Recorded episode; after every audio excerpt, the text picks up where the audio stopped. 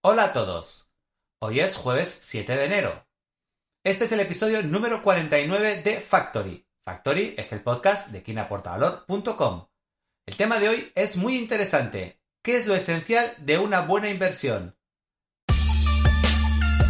Factory es un podcast en el que vamos a hablar de la empresa en todas sus dimensiones, con el foco siempre puesto en su parte más importante, las personas.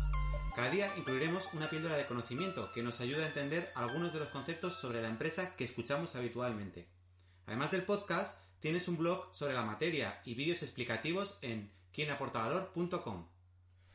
Hoy, como primer tema del año, qué mejor que hablar de inversión. Todos nos ponemos cuando hablamos de inversión, cuando tenemos unos pequeños ahorros a los que le queremos sacar el máximo partido, al principio de año tenemos siempre unos objetivos para nuestra inversión, para nuestros ahorros cualquiera que sea el tipo de inversión en el que decidamos eh, meter esos ahorros. Toda inversión, da igual el tipo de inversión del que hablemos, se basa en un principio. El futuro es desconocido. Cuando hablamos de inversiones, la sorpresa no es la excepción, es la regla. Los mercados de capitales se ven constantemente asaltados por lo inesperado.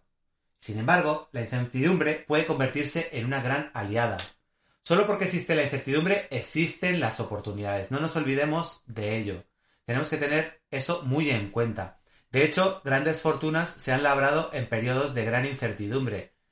Este año 2020, bueno, este año, todavía estoy pensando en el 2020, ya estamos en el 2021, pero en el 2020 hemos visto que con un periodo de grandísima incertidumbre, quizás uno de los periodos más importantes de los últimos años, porque la enfermedad, la pandemia que estamos sufriendo no se sabía cuándo podía remitir y de hecho todas las previsiones fueron demasiado optimistas, ni las más eh, pesimistas en aquel momento acertaron. Pues el que haya invertido en bolsa, el que haya invertido en determinados tipos de valores en mitad de la incertidumbre, no antes de, sino en mitad de la vorágine, ha acabado el año 2020 con unas importantes plusvalías. Por eso hay que tener en cuenta que hay que saber navegar en un mar de incertidumbre. Porque ya que existe la incertidumbre, solo porque existe la incertidumbre se producen las expectativas y esas expectativas nos dan la visión que cada inversor tiene del futuro. Si en el mundo real el futuro se desarrolla tal y como se había anticipado, los precios de los activos seguirían una senda prevista. En ese camino en el que el precio se va ajustando al valor. Todo muy previsible. Pero si las expectativas están exageradas por culpa del pánico o de la euforia, en este caso el 2020 es un gran ejemplo, los precios de los activos tomarán la dirección contraria. Si las expectativas estaban equivocadas, reportarán buenos beneficios haber apostado en contra de la opinión de la mayoría. Es en este juego en el que los inversores value o el value investment trata de detectar disparidades entre el mundo real y las expectativas, o ineficiencias del mercado para cumplir la máxima que todo inversor quiere cumplir, que no es otra que comprar barato y vender caro. Hemos hablado en este caso del value, pero el inversor en crecimiento también busca esa disparidad entre expectativas y realidad. En este caso, no bajo el hecho de que en la actualidad algo esté valorado en el precio, sino en el hecho de que el crecimiento va a dar un, muchísimo valor, con lo cual el precio en este momento puede pensarse que está muy por encima del valor y realmente normalmente el precio suele estar muy por encima en las empresas de crecimiento del valor real que aporta esa empresa en ese mismo momento. De hecho, ¿cómo explicar que empresas en pérdidas tengan unas valoraciones, unos precios en bolsa increíbles. ¿Por qué? Porque se está estimando que el crecimiento será tan salvaje que en poco tiempo el precio pagado hoy será poco comparado con la realidad a futuro, con lo cual se quieren tomar posiciones cuanto antes mejor. Puede resultar presuntuoso creer que la opinión de la mayoría siempre está equivocada. Hay que tener en cuenta eso. Sin embargo, cuando la opinión del inversor es contraria a la de la mayoría y acierta en su predicción, es ahí donde se encuentran las oportunidades. Los grandes gestores de fondos de inversión, las estrellas de los fondos de inversión en las gestoras, son aquellos que son capaces de ver cosas que otros no ven y por eso son estrellas del mundo de la inversión. Igual que Michael Jordan era una estrella porque fue capaz de hacer cosas con una pelota de baloncesto que otros ni tan siquiera soñaron o eran capaces de imaginar.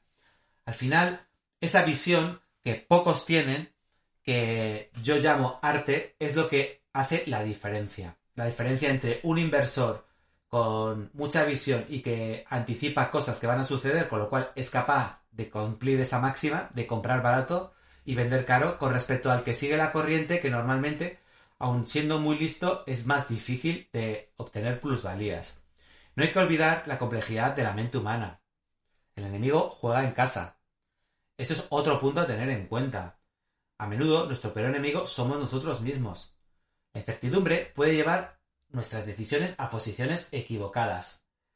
Tan malo es perder en una inversión, es decir, equivocarte a la hora de invertir, como dejar de ganar por haber por no haber dado el paso de invertir cuando lo tenías claro o incluso por desinvertir cuando tenías unas plusvalías que luego resultaron ser mínimas con respecto a lo que sucedió en la realidad, ¿no?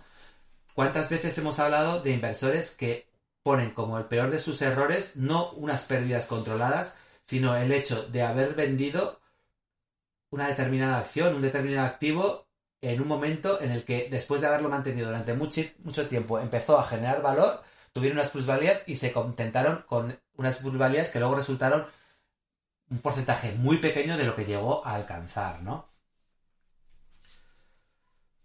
El fin de la inversión es crear riqueza. El proceso inversor debe incluir la gestión de la incertidumbre y la capacidad de dar respuesta a sorpresas negativas. Warren Buffett que es considerado el mejor inversor de la historia, nos enseña, es un gran, además, docente en el sentido de no porque sea profesor de universidad, sino porque dentro de, dentro de sus palabras, cada vez que habla, trata de transmitir su visión de la forma más clara posible y de no adoctrinar, sino de aleccionar y de dar lecciones de vida a muchos eh, que se equivocan. No se considera un buen inversor por acertar más que los demás, sino por equivocarse menos importante, ¿no? Muchos juegan a eso, a no equivocarse. Es por ese motivo que cada inversor juega con sus propios instrumentos, estrategias, análisis. Cada uno tiene su forma de analizar una empresa, de, verlo. En este eh, podcast y también en la página web hemos analizado diferentes formas de... Hemos analizado, para la redundancia, hemos visto diferentes herramientas de análisis para analizar empresas desde diferentes dimensiones que nos pueden dar esa información necesaria para la toma de decisiones. En este caso, cuando hablamos de inversión, para tomar la decisión de invertir o de desinvertir. Hoy día apuntaría también que el mercado, dado el volumen de la información de la que disponemos, llegamos muchas veces al principio de exceso de información, ¿no? Y el tratamiento eficiente de la misma es un plus muy relevante para los inversores. No caer en el dicho de parálisis por análisis, o estar analizando continuamente o estar viendo diferentes puntos de vista que al final no te dejan ver eh, el foco y la claridad de, a la hora de tomar tus decisiones, ¿no? A la hora de jugar con la incertidumbre, tenemos que tener en cuenta dos tipos de inversión o dos estrategias de inversión. Por un lado, están los inversores que buscan el control de la inversión para poder tomar las decisiones y por otro lado tenemos los inversores minoritarios que tienen poca o nula capacidad de influencia, pero que juegan con otro tipo de estrategias para extraer valor de sus inversiones. Normalmente este tipo último de inversores se concreta en los mercados capitales, ¿no? En mercados de capitales en los que grandes empresas cotizan y tú puedes tomar una posición minoritaria y aprovecharte del buen hacer de esa empresa sin tener que invertir un patrimonio del que no se posee, ¿no? Cuando hablamos de inversión en mercados organizados, el inversor busca o bien un rendimiento recurrente y establece a medio y largo plazo o, eh, vamos, un rendimiento recurrente estable a medio y largo plazo, vamos, que, no sea algo que digas voy a tener unos dividendos, por ejemplo, eh, estables a lo largo del tiempo, por eso invierto en esta empresa porque me va a dar esa rentabilidad a través de los dividendos y que al segundo año por un problema de crisis de la empresa ya no paga esos dividendos, ¿no? Entonces, busca ese rendimiento o por un lado busca el incremento del valor. Hay empresas que están creciendo tanto o tienen tantas oportunidades de inversión a unas rentabilidades espectaculares que a ti no te interesa que te paguen un dividendo, sino que reinviertan ese importe del dividendo en la propia empresa porque al final te va a generar un mayor valor, porque tú no vas a encontrar con ese dividendo eh, oportunidades de inversión tan grandes o tan importantes en cuanto al rendimiento que se obtienen que la, como la propia empresa, ¿no? Por eso, como hemos visto, el rendimiento puede venir o por el dividendo o también por los, los intereses, en el caso de que estemos hablando de deuda, de que eres prestamista. En los mercados organizados puedes comprar deuda y prestar a empresas o a estados, si estamos hablando de deuda pública. O también podemos obtener el rendimiento a través de las fluctuaciones en el precio del activo, ¿no? Como hemos hablado, ¿no? Compras a un precio y vendes a un precio muchísimo mayor. En el caso de deuda, también existen mercados y puede haber plusvalías en cuanto al precio al que compraste la deuda y al precio al que la vendes. Pero en general, a diferencia de las acciones, la deuda, y salvo el caso excepcional de que se produzca un impairment, una quiebra, sea del Estado de la empresa en concreto a la que has prestado el dinero, normalmente si llegas al vencimiento de la deuda recibirás tu principal, con lo cual no tienes problemas en cuanto a pérdida de valor. En cambio, en una inversión en acciones no pasa eso. Si puedes invertir, como hemos dicho, para obtener un rendimiento en dividendos y al cabo de un tiempo eh, no tienes ni los dividendos ni el principal. En la deuda, eso, salvo hemos dicho, casos de impairment, de quiebra, no pasa, ¿no? Que también puede pasar en una empresa, el caso de, de impairment. Como vemos, ambos componentes de rendimiento son ajenos al control del inversor. Y lo mismo sucede con el respecto al valor futuro del dinero, porque, vale, sí, en nuestras inversiones no tenemos el control, pero tenemos el control de la inflación. La inflación lo que hace es minusvalorar nuestro eh, poder adquisitivo, es decir, el valor del dinero. Cuanto más inflación, tener el dinero en el banco nos está costando más, porque estamos perdiendo más. Es una rentabilidad negativa por tener el dinero en cash. Ganamos en tranquilidad y en minorar el riesgo de liquidez, pero estamos, ese precio lo estamos pagando en el precio del dinero. Estamos viendo que invertir e incluso no invertir es arriesgado. Llegado a este punto, muchos pueden pensar que la inversión es como jugar en el casino, en el que todo depende del azar, y nada más lejos de la realidad. El futuro no lo conoce nadie, pero invertir está lejos de ser algo en el que nuestro trabajo y nuestro buen hacer, nuestra formación y nuestra mejora continua no aporta nada. Se ha avanzado mucho en el campo de conocimiento de la gestión de riesgos, de análisis de oportunidades, de seguimiento y control de inversiones. Eso es una gran ventaja a aquellas personas con conocimientos, es más, aquellas personas sin conocimientos tienen un montón de herramientas a su disposición. Quien aporta valor trata de aportar su granito de arena, pero dentro de la propia quien aporta valor estamos incluyendo fuentes de externos, fuentes no eh, fuera de quien aporta valor, de fuentes de conocimiento externas, en las que yo mismo me estoy nutriendo todos los días, porque el aprendizaje es un tema continuo, nunca se sabe lo suficiente. Es por ello que el que no tiene conocimientos es porque no quiere. Como todo en la vida, te tiene que gustar porque si no, encontrar la motivación para aprender y mejorar es difícil. Pero conozco a grandes inversores en los que su background y su formación nada tiene que ver con el mundo de la inversión y a lo largo del tiempo lo han conseguido ser grandísimos expertos. En los juegos de azar, los conocimientos no aportan nada. Pero, dicho lo cual, tenemos que tener en cuenta que pronosticar el futuro es imposible eh, asegurarlo. Puedes tener una idea, pero pronosticar qué va a pasar por el futuro es imposible.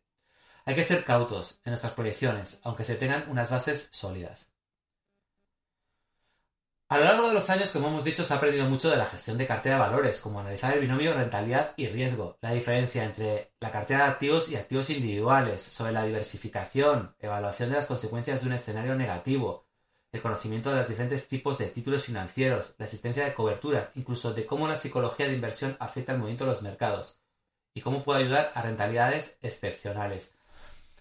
No solo las herramientas que hemos comentado más analíticas, más técnicas, más numéricas son importantes. Los mercados, ¿quiénes están jugando? Los objetos de los mercados son empresas, son países cuando hablamos de deuda, etc. Pero los que interactúan en el mercado son personas, ya sea porque son a título personal o individual o trabajando por cuenta de una empresa o una institución. Por eso el tema de la psicología juega un papel muy relevante y cada vez más psicólogos especialistas en este área, en el área de inversión, están dándonos muchas claves de cómo los mercados no son tan eficientes como las matemáticas a veces nos pueden parecer. ¿Por qué? Porque las personas no son perfectas. Cada una tenemos nuestras psicosis, nuestras manías, nuestros puntos que nada tienen que ver con la rentabilidad de pura y dura, con los números puro y duro, ¿no? De hecho, hay casos muy conocidos de matemáticos, premios Nobel de, de, economía y de matemáticas, etcétera, que montaron un fondo de inversión, eran grandes estrellas, recabaron muchísimos fondos porque eran un dream team de la inversión y fue, fueron uno de los mayores fracasos que se ha conocido, ¿no? A tener en cuenta. El, mercado a largo plazo es eficiente y tiende a cortar el gap que puede existir entre precio y valor, pero el mundo real es complejo y la información se incorpora a los precios de una forma paulatina y no completa y correcta como podemos entender a corto plazo, sino que esa se incorpora a, a medio y largo plazo, no en cada momento del proceso. La información nueva es desconocida hasta un determinado momento en que se publica, supone asumir un riesgo tratar de adelantarse al mercado. ¿Cuántas veces? Pues eso, hemos visto que las acciones de determinado valor aumentan ante la expectativa de buenos resultados. Hemos hablado de las empresas de crecimiento, ante las expectativas de una empresa que está haciendo las cosas muy bien en el mundo de la tecnología y que acomete un mercado muy pequeño, pero que en el momento en el que vaya y amplíe sus operaciones, nadie va a tener duda de que va a arrasar ese tipo de idea cuando se mete en la mente del inversor es capaz de pagar verdaderas barbaridades en la relación valor-resultado económico, incluso por, pérdida, por empresas en pérdidas o lo que es peor, empresas que están consumiendo caja, que necesitan fuentes y fuentes de financiación hasta que llegan a ese break-even. Por eso, por esa expectativa, ¿no? Determinadas noticias eh, pueden ser consideradas una buena noticia para la empresa y puede ser una buena oportunidad para mejorar su posición, pero tengamos en cuenta que no todas las buenas noticias afectan a la empresa. No solo una buena noticia es lo que hay que considerar o una buena forma, sino cómo esa buena noticia o esa situación hace que la empresa tenga esa capacidad para generar más valor, para generar más caja. En el pasado las tecnológicas eh, sufrieron una burbuja. Hoy día se habla de las burbujas de las tecnológicas. Si bien es cierto que las valoraciones son inmensas, lo que cambia con respecto al pasado es que el flujo de caja que generan mes a mes es impresionante podríamos cuestionar si justifica esa valoración, porque, como todo en la vida, puede ser una empresa súper exitosa, pero que genera muchísima caja, pero claro, eh, que la valoración esté muy por encima de la realidad, porque el crecimiento no se vaya a producir en la medida en la que se espera, ¿no? Lo que nunca debe hacer un inversor ante una situación de incertidumbre es caer en posponer las decisiones, por falta de información completa, hasta, llegar a un punto de no retorno en lo que es peor la resignación. En lo que al final llegas a un punto de retorno en lo que llegamos a una resignación, ¿no? Siempre es un mal momento para invertir. Hay que tomar decisiones. No conocemos el futuro, lo hemos dicho. No sabemos nada de él, pero podemos acotar. Mucho de la información que tenemos nos puede ayudar a proyectar ese futuro. El sistema de gestión y la estrategia que podemos eh, acometer puede ser más segura, contemplar la incertidumbre como una constante y no como una variable. Con lo cual, estamos más preparados que nunca para acometer la incertidumbre. Los grandes inversores son aquellos que, que tienen en cuenta la supervivencia como cuando aparecen los contratiempos. Es un error asumir grandes riesgos para intentar percibir un rendimiento colosal gracias a una oportunidad única en la vida. Eso es una ruleta rusa. Todos esos jugadores intrépidos, salvo excepciones, desaparecen con el tiempo. Todos tenemos conocidos que nos hablan de lo mucho que han ganado con un valor concreto, pero me gustaría saber si esas ganancias llegan a compensar ya tan solo el 25% de todas las pérdidas en los activos. Los grandes jugadores de los casinos o los grandes perdedores, diría yo, han tenido manos ganadoras, por eso se han enganchado. El que pierde siempre no, no, no se engancha a, un juego, ¿no? La estrategia del pelotazo solo tiene éxito con información privilegiada y no olvidemos que es un delito, o sea que no busquemos esa estrategia. La inversión que requiere esfuerzo, requiere tiempo, requiere eh, un paso de tortuga y no de liebre mejorar poco a poco nuestras capacidades, aprender de los errores y no emborracharnos con los eh, aciertos. Porque muchas veces no son aciertos a nuestra labor, no son eh, éxitos nosotros propios, sino más bien de la situación. Vale, hay que tener la capacidad de arriesgar e invertir y no todo el mundo aprovecha esas situaciones buenas de mercado. Pero cuando todo el mundo gana, no es una situación en la que podamos asumir que hemos tenido un éxito desmesurado en nuestra toma de decisiones. Nos despedimos por hoy y nos oímos en el próximo episodio de Factory. Bueno, mejor nos oímos. Espero que os haya entretenido y que hayáis aprendido algo. Un fuerte abrazo.